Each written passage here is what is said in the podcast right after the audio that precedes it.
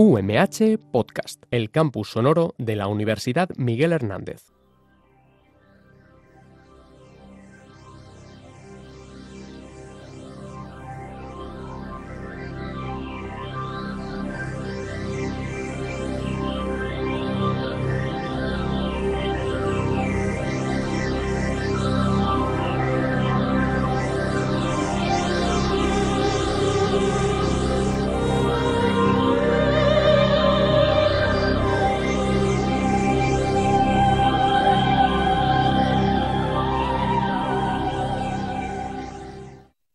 Buenos días, sean bienvenidos a un nuevo programa del MODIC.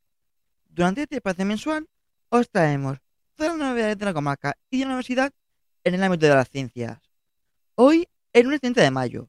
Soy Miguel Ángel García y, como no, me acompaña en la conducción del programa Manica Memperea. En este programa contaremos con Octavio García, director de la de Agricultura y Medio Ambiente del MODIC, para hablarnos sobre tomates modificados con la técnica de CRISPR y que han conseguido producir tanta vitamina D como dos huevos. A lo largo del programa hablaremos también de las actividades en las que participó el MUDI el fin de semana pasado. Y además os traemos algunas efemérides, como por ejemplo la que aparece en el calendario científico escolar del CSIC. Un día como hoy, pero en 1928, nació Nina Vinogradova, que descubrió cómo se distribuyen las especies animales en las aguas profundas y creó el primer mapa zoogeográfico del océano abisal. Os recordamos que podéis seguir el programa en los siguientes diales. 99.5 en Elche, 101.3 en Orihuela, 105.4 en Altea y la 99.5 en San Juan de Alacant. Y también nos podéis escuchar en directo a través de TuneIn Radio y a través de la página web de Radio UMH, donde podrás disfrutar de este programa en formato podcast. ¡Comenzamos!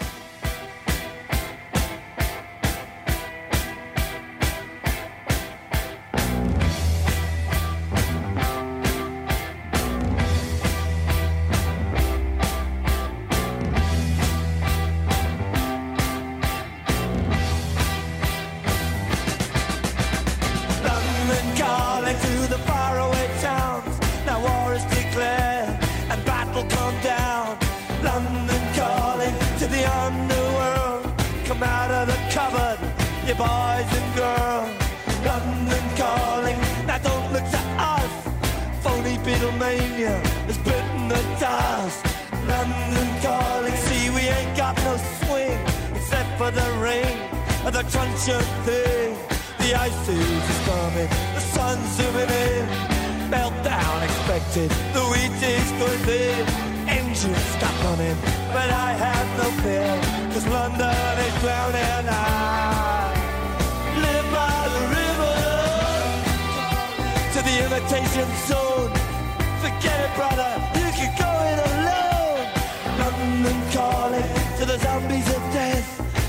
holding out and draw another breath. London calling, and I don't wanna shout. But while we were talking, I saw you nodding out. London calling, see we ain't got no hide, except for that one with the yellowy eyes. The ice age is coming, the sun's zooming in, engines stop running, the wheat is going thick, a nuclear error. But I have no fear, cause London is drowning. I,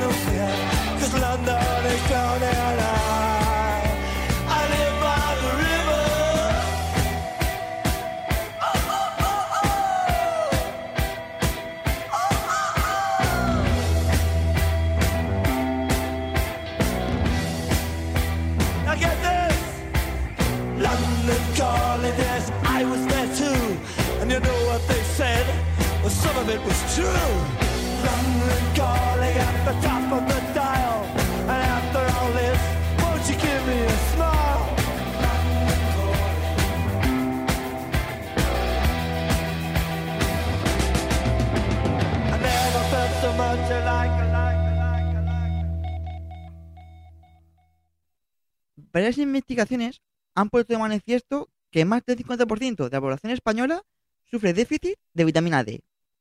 Estos números se disparan hasta el 62% en el caso de las embarazadas y hasta el 80% para la tercera edad.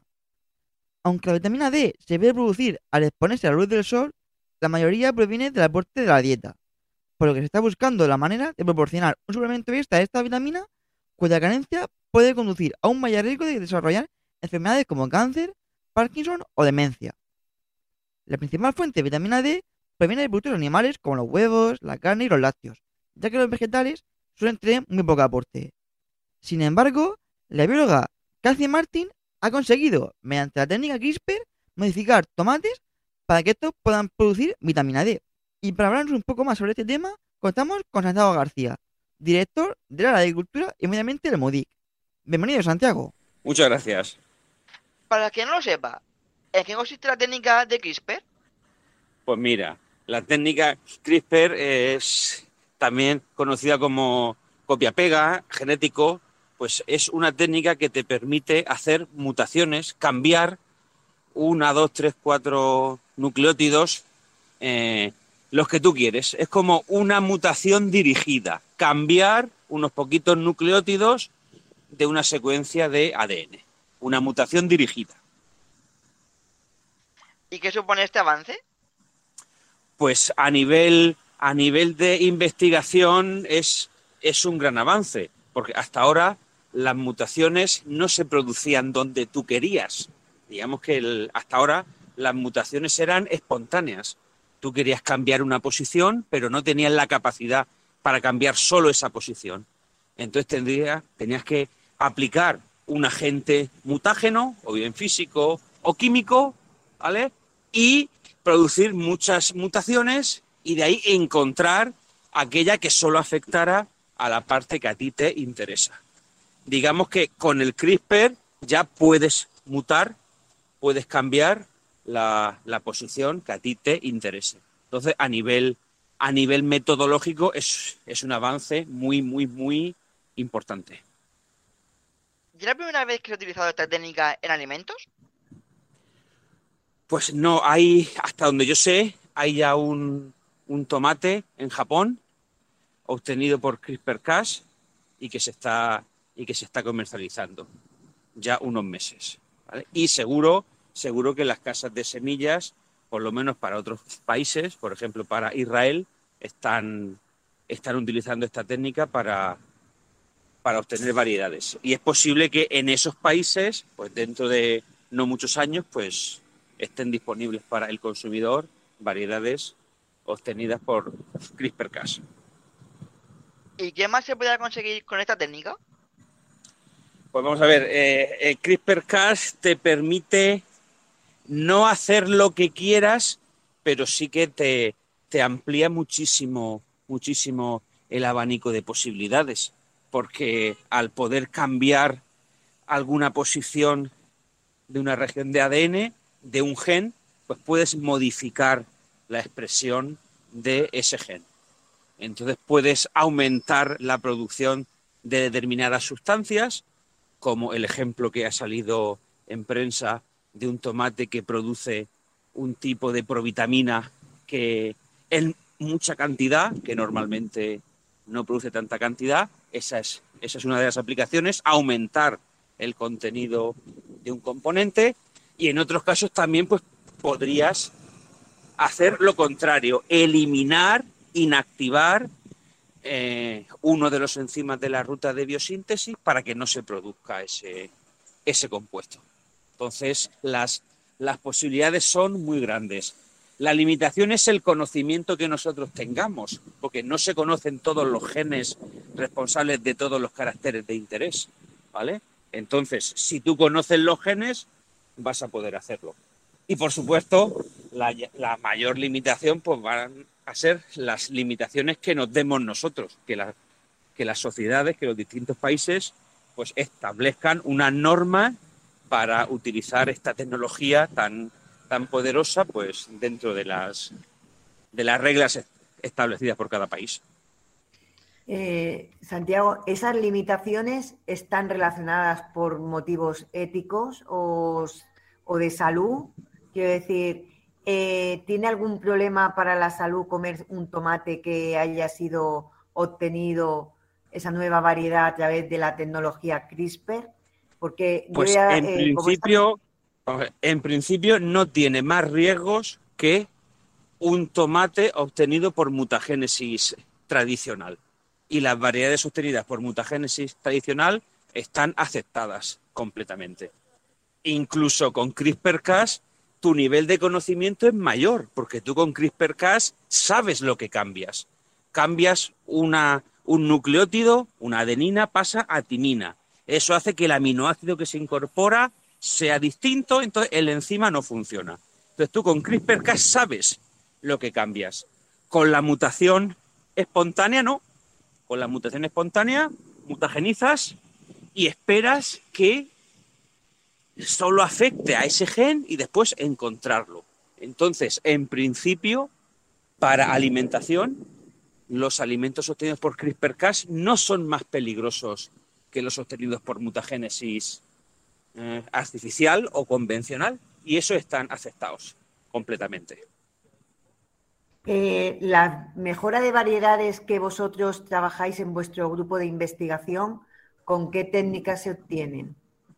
Nosotros hacemos mejora clásica. Nosotros no utilizamos ni transgénesis ni, ni CRISPR-Cas. Nosotros lo que hacemos es, estamos introduciendo genes de resistencia a virus en variedades tradicionales de tomate y esos genes los eh, estaban están en tomatillos silvestres. Entonces nosotros lo que hacemos, bueno, la mayor parte de la mejora ge- genética actual es convencional. Se utiliza una variedad o una planta silvestre relacionada con el cultivo, que es muy rústica, tiene esos genes de resistencia, coges el polen y polinizando introduces los genes de resistencia. Esa, no, no sé cuánto, pero a lo mejor el 95% de la mejora se hace de esa forma, utilizando genes que se han encontrado en la naturaleza, en especies silvestres. En tomate, por ejemplo, pues para el virus del mosaico del tomate, el gen de resistencia, o uno de los genes de resistencia se encontró en Peruvianum, que es un tomatillo silvestre, el de resistencia a cuchara en chilense, ¿vale? Entonces, eso es lo que se suele utilizar. Lo que sí que se está utilizando mucho en mejora son, por ejemplo, marcadores moleculares para seleccionar las plantas resistentes, las plantas que llevan esos genes de resistencia. Pero eso ni es transgénesis ni es CRISPR-Cas. En España se está utilizando, se ha utilizado la transgénesis y se está utilizando el CRISPR-Cas para investigación. Para investigación sí que se puede, sí que se puede utilizar solicitando los permisos pertinentes. Que tienes que tener instalaciones de seguridad, doble y triple cubierta para la no liberación, presión negativa y. Un placer haber tenido Santiago. Les dejamos ahora con unos minutos musicales.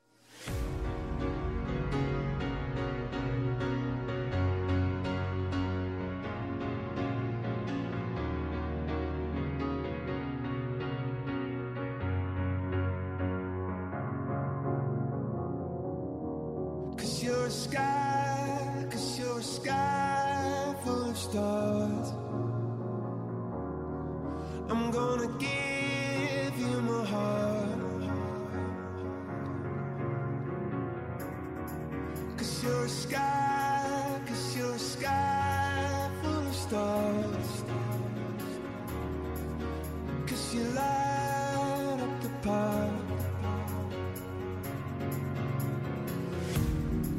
I don't care, go on.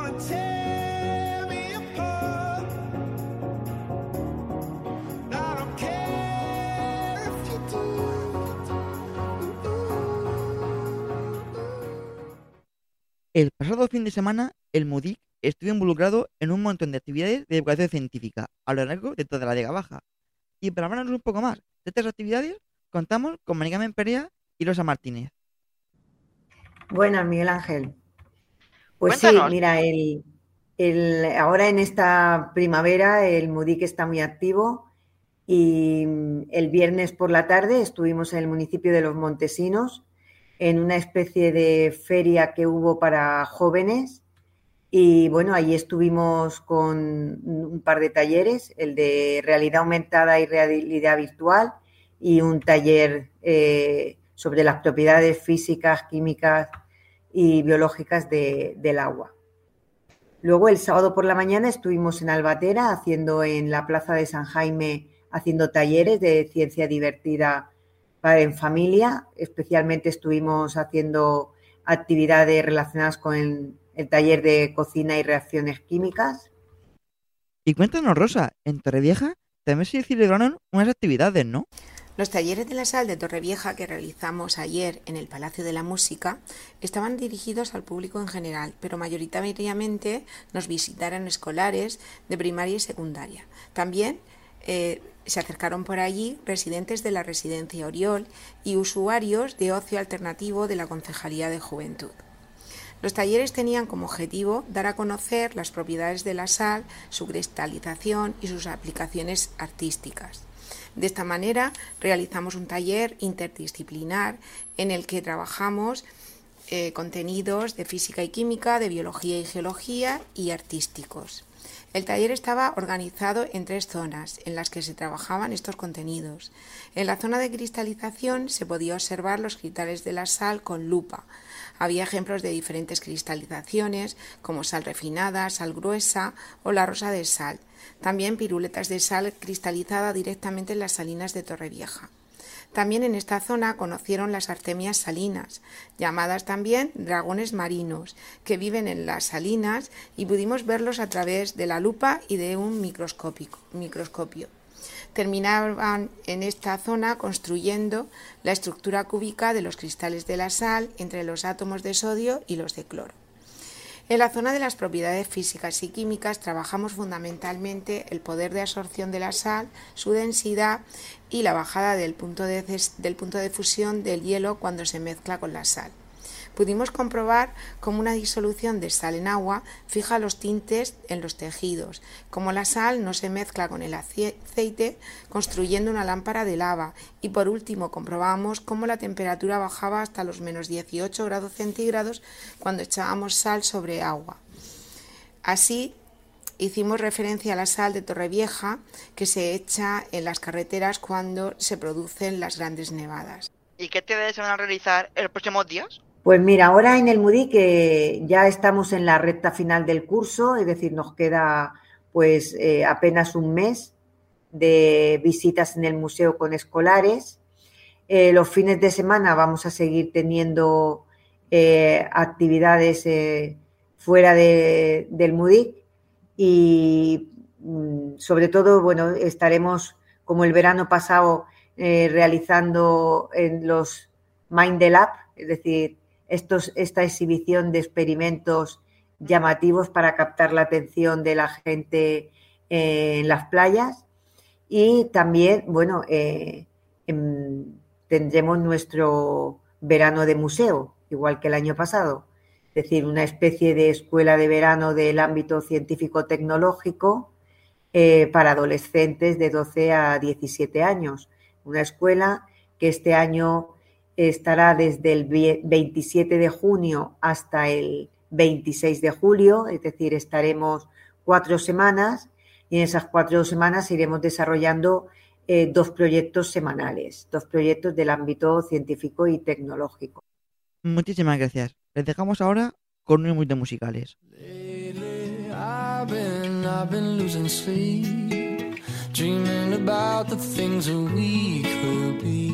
But baby, I've been, I've been praying hard.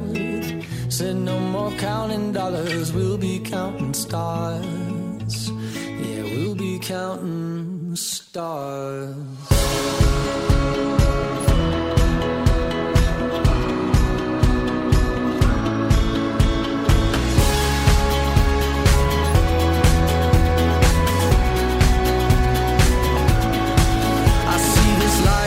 like a swinging vine. Swing my heart across the line. In my face is flashing signs. Seek it out and ye shall find. Old, but I'm not that old. Young, but I'm not that bold. And I don't think the world is sold. I'm just doing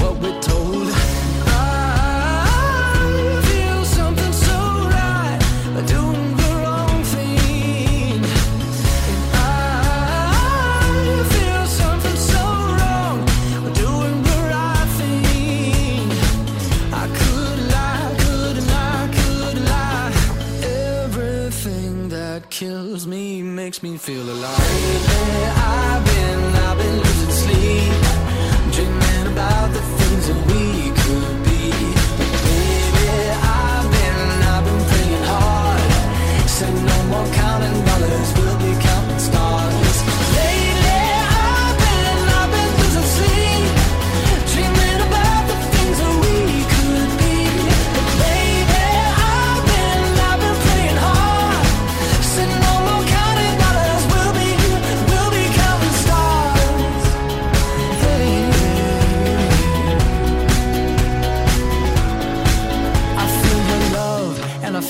burn down this river every turn. Hope is our four-letter word. Make that money, watch it burn.